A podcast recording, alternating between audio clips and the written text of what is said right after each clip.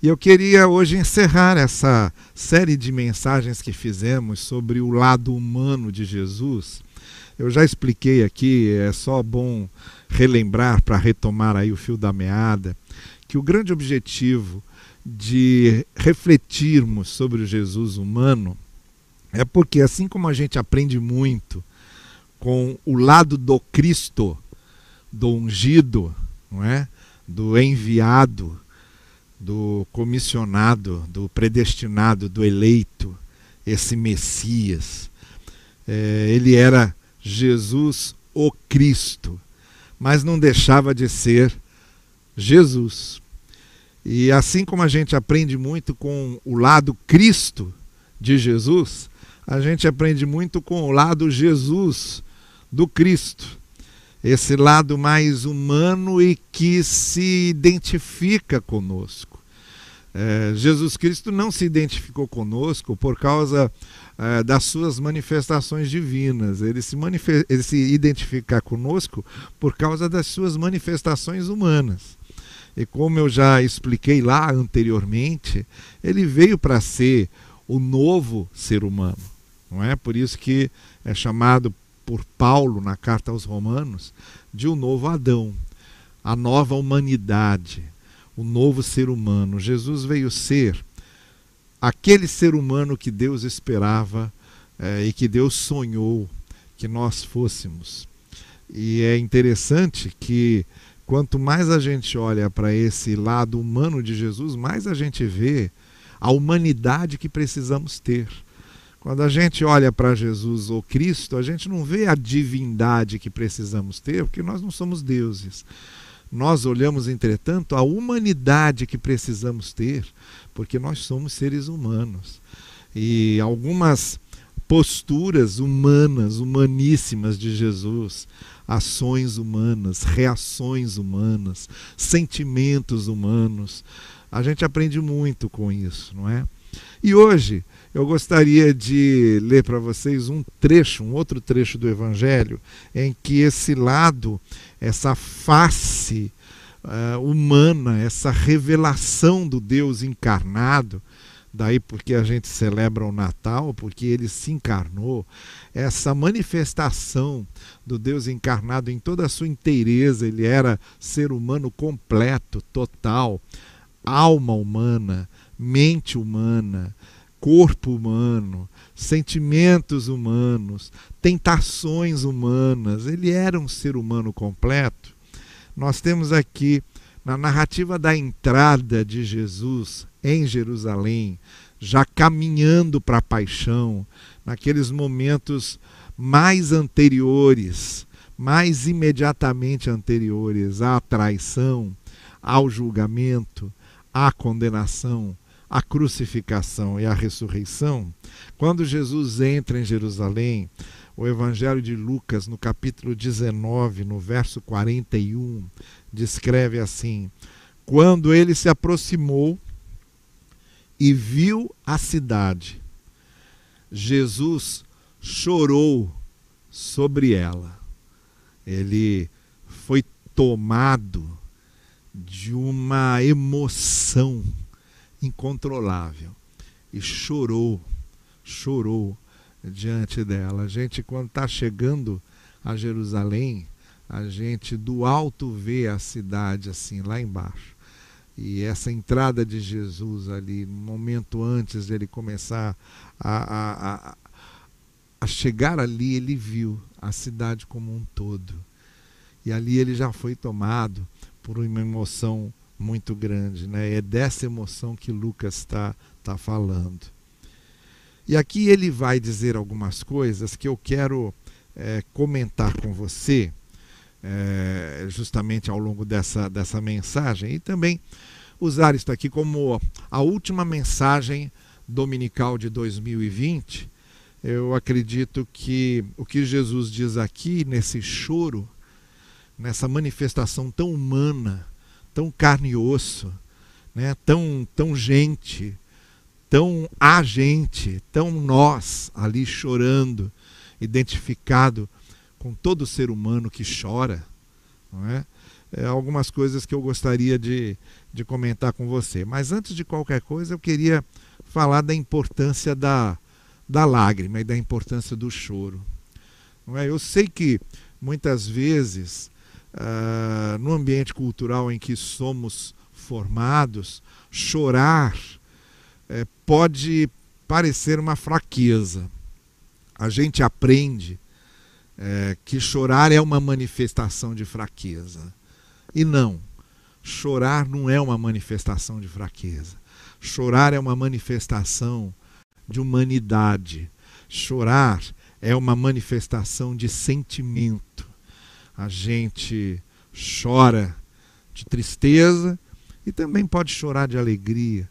Quantas vezes uma alegria muito grande, uma emoção de alegria muito grande, embarga a voz, nos deixa mudo e a gente não fala nada através da voz, mas fala através das lágrimas. Aquele olho marejado, aquele, aqueles olhos úmidos, não é? Os olhos molhados transmitem muita coisa. E chorar então é demonstração de sentimento. Chora quem tem sentimento, chora quem é sensível, chora quem fica emocionado. E chorar foi feito para a gente chorar. A lágrima existe para a gente usar. A lágrima carrega juntamente com ela quantidades enormes e infinitas de tristeza e de alegria que não cabem em versos, não cabem em letra de música, não cabem em discurso, não cabem é, numa seleção das palavras mais definidas, mais justas, mais exatas que a gente porventura consiga extrair do dicionário. Às vezes o choro, a lágrima, consegue dizer muito mais do que qualquer palavra diria. Por isso Jesus chorou. Jesus chorou porque ele era humano. Jesus chorou porque ele expressou humanidade. Jesus chorou porque ele sentia.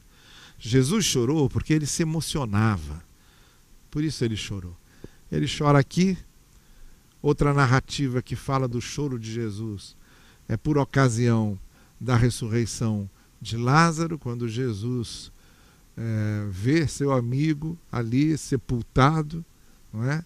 é e a maneira como aquilo mexeu com ele, mexeu com suas emoções e seus sentimentos. E Jesus chorou. Então, pensemos aqui agora sobre por que Jesus, naquele momento que olhou para Jerusalém, chorou. O que foi que emocionou Jesus? Qual, qual foi o sentimento de Jesus naquela hora que fez com que ele chorasse e com que ele expressasse justamente essa emoção e esse sentimento através do choro. Bom, há três coisas aqui que eu gostaria de dizer para você. E que, como eu disse, tem a ver justamente com esse período agora de despedida de ano e de início de um novo ano, nesse limiar, nessa fronteira em que nós estamos, uh, entre o ano que está acabando e o novo ano que está nascendo. A primeira coisa que fez Jesus chorar, olhando para Jerusalém, está aqui nas suas palavras, nas primeiras palavras do verso 42. Se você compreendesse neste dia o que traz a paz. Jesus olhou para Jerusalém e viu que a maior necessidade que Jerusalém tinha naquele momento era de paz. E eu desconfio que continua sendo hoje. Não é? Jerusalém hoje é uma cidade ocupada por três religiões que se dizem proprietárias da cidade. Você tem os judeus, você tem os islâmicos e você tem os cristãos é uma cidade que tem essas três religiões que se repartem ali dentro e que se sentem de alguma forma proprietárias daquilo, não é? Proprietárias da cidade. E isso causa muitos conflitos. Ah, os conflitos entre judeus e islâmicos a gente já conhece, entre judeus e árabes, judeus e palestinos, mas também houve os conflitos entre os árabes e cristãos, não é? Quando as cruzadas aconteceram, justamente quando os cristãos quiseram retomar a cidade que estava dominada pelos islâmicos. Como também houve conflitos entre judeus e cristãos. O Evangelho, o Novo Testamento, muito especialmente o livro de Atos, está recheado desses episódios de conflitos de judeus com Paulo, de judeus com os cristãos, do Império Romano também com os cristãos. Então sempre foi uma cidade de muita turbulência nesse sentido. Então, naquele momento de Jesus, era também uma cidade assim, dominada por Roma, é, invadida pelo poder estrangeiro, estava lá é, o, o, Império Romano, os soldados romanos, os judeus tinham uma certa liberdade para viverem a sua religião, para cumprirem os requisitos da sua religião, mas tinham de pagar tributo a César, deviam obediência absoluta e plena ao imperador romano, ao império romano. Então, tudo que eles queriam era a paz, no sentido de terem o seu reino livre, independente. É todo esse clima que está ali envolvido nesse momento. E Jesus olha para aquilo e sabe que o que eles mais almejam é a paz verdadeira. Havia ali a Pax Romana. Era aquele período grande, sem guerras, que Roma estabeleceu, mas ao preço do domínio. Quer dizer, uma paz que não era paz de verdade, porque era a paz da submissão. Era a paz de se vender para o dominador.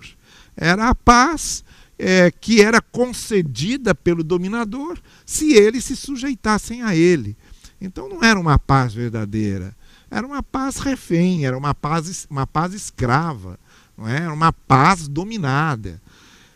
Jesus sabia que eles pensavam tudo isso e sabia que eles desejavam a paz verdadeira. E ele chora porque a paz verdadeira estava ali agora se manifestando a eles e eles não compreendiam. A paz verdadeira havia sido revelada por Deus na aliança que fez com seu povo e eles não compreenderam. A paz verdadeira se manifestara através das mensagens proféticas de todos esses profetas do Antigo Testamento que conhecemos aqui, e eles não compreenderam. Jesus estava chorando porque ele sabia que eles desejavam a paz, que eles queriam a paz, mas não estavam compreendendo, não estavam reconhecendo que era através desse evangelho pregado por Jesus que a verdadeira paz estava sendo anunciada. Essa é a primeira coisa que eu quero pedir a você que reflita com muita atenção. Chegamos ao final de 2020 e você compreendeu de onde vem essa paz verdadeira? Você compreendeu qual é a fonte original, verdadeira, real dessa paz interior? que pode ser estabelecida em nós e que vem da mensagem de Cristo no Evangelho? Você já compreendeu isso? Ou estamos terminando 2020 e vamos entrar em 2021 e você ainda busca paz em outros lugares, tenta desfrutar de paz por outros instrumentos, senão na fonte verdadeira da paz, que é o Evangelho do Senhor Jesus. Essa é a primeira coisa que eu gostaria de desafiar você a refletir hoje sobre isso. Jesus chorou porque não reconheceram de onde vinha aquela paz verdadeira. Segundo motivo que fez Jesus chorar, é aquele sentimento de tristeza, de emoção, que toma conta de Jesus e Jesus se debulha em lágrimas ali, chora copiosamente sobre a cidade, se emociona ali com toda a sua humanidade, do mais profundo do seu íntimo humano. Naquele momento, Jesus chorava não só porque Jerusalém não compreendia e não reconhecia de onde vinha a paz verdadeira, mas também chorava porque a oportunidade fora dada a eles e eles rejeitaram. Então Jesus disse: Olha, seus inimigos virão, construirão trincheiras, rodearão vocês, cercarão vocês de todos os lados, lançarão por terra vocês e seus filhos, não deixarão pedra sobre pedra, porque você, Jerusalém, não reconheceu a oportunidade que Deus concedeu. Aqui a coisa era mais séria. Não era só falta de paz que Jerusalém é, estava experimentando, falta de paz verdadeira, desejo por paz, mas sem reconhecer de onde vinha essa paz, que essa paz viria de Cristo e do Evangelho. Mas era mais do que isso. Agora é uma questão do que nos próximos anos, nas próximas décadas, estava pronto e destinado a acontecer.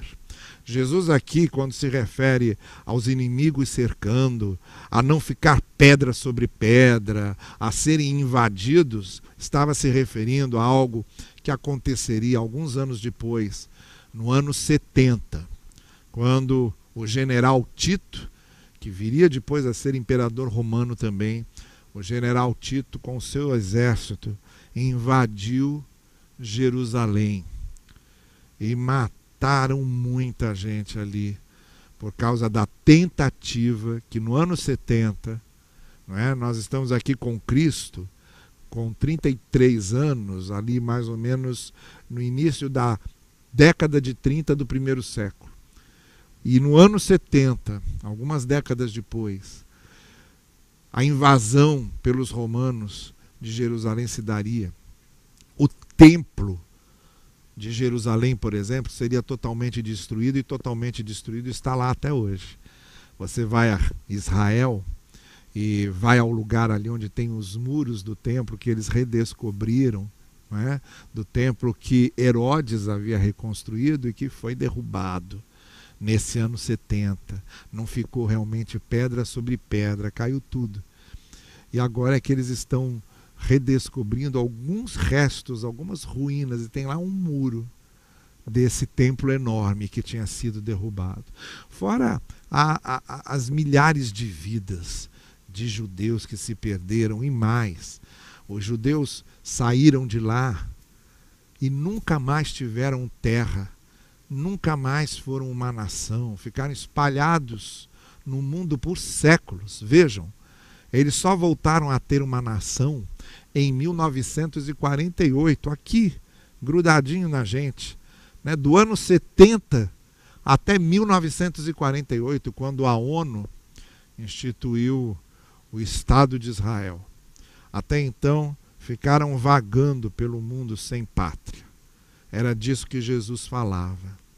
Era disso que Jesus estava avisando, advertindo, a respeito disso que Jesus advertia os seus ouvintes. E ele dizia: Olha, isso aí é uma imagem do que acontece numa vida que não aproveita a oportunidade de mudança, de transformação que Deus oferece a ela. A destruição de Jerusalém, que eles já tinham visto uma vez na época dos babilônicos, quando Nabucodonosor também entrou em Jerusalém, destruiu o templo, agora acontecia de novo. E Jesus usava essas figuras para mostrar o que acontece numa vida. Uma vida que perde as oportunidades de ser transformada, mudada por Jesus, pelo Evangelho de Jesus. E o que acontece com essa vida que perde essas oportunidades de começar a andar no caminho certo, de fazer o que é certo, de ter uma vida transformada para o bem, quando essa oportunidade dessa transformação é, nós perdemos, a nossa vida começa a descer os degraus e nós vamos nos destruindo, vamos nos acabando, assim como aquele templo foi destruído. Jesus olhava para aquela cidade e chorava, porque ele anteviu que não ficaria pedra sobre pedra de tudo aquilo que ele estava vendo, como de fato aconteceu. Chorava por causa das oportunidades que nós perdemos para que Deus mude os nossos caminhos e nós não permitimos. Então há um apelo muito interessante, clamante, contundente na profecia de Isaías, que lembra essas palavras de Jesus, quando Isaías diz assim ao povo: busquem o Senhor enquanto é possível achá-lo, clamem por ele enquanto está perto. Que o ímpio abandone o seu caminho, o homem mau os seus pensamentos. Volte-se ele para o Senhor que terá misericórdia dele. Volte-se para o nosso Deus, pois ele dá de bom grado o seu perdão. Pois os meus pensamentos não são os pensamentos de vocês, nem os seus caminhos são os meus caminhos, diz o Senhor. Assim como os céus são mais altos do que a terra, também os meus caminhos são mais altos do que os seus caminhos, e os meus pensamentos mais altos do que os seus pensamentos. Essa palavra profética tem a ver conosco. Nós precisamos mudar nossos caminhos, adequar os nossos caminhos aos caminhos do Senhor. E as consequências para a nossa vida, quando nós perdemos a oportunidade de fazer isso, são trágicas. Quantas vidas que estão sendo destruídas continuam sendo destruídas.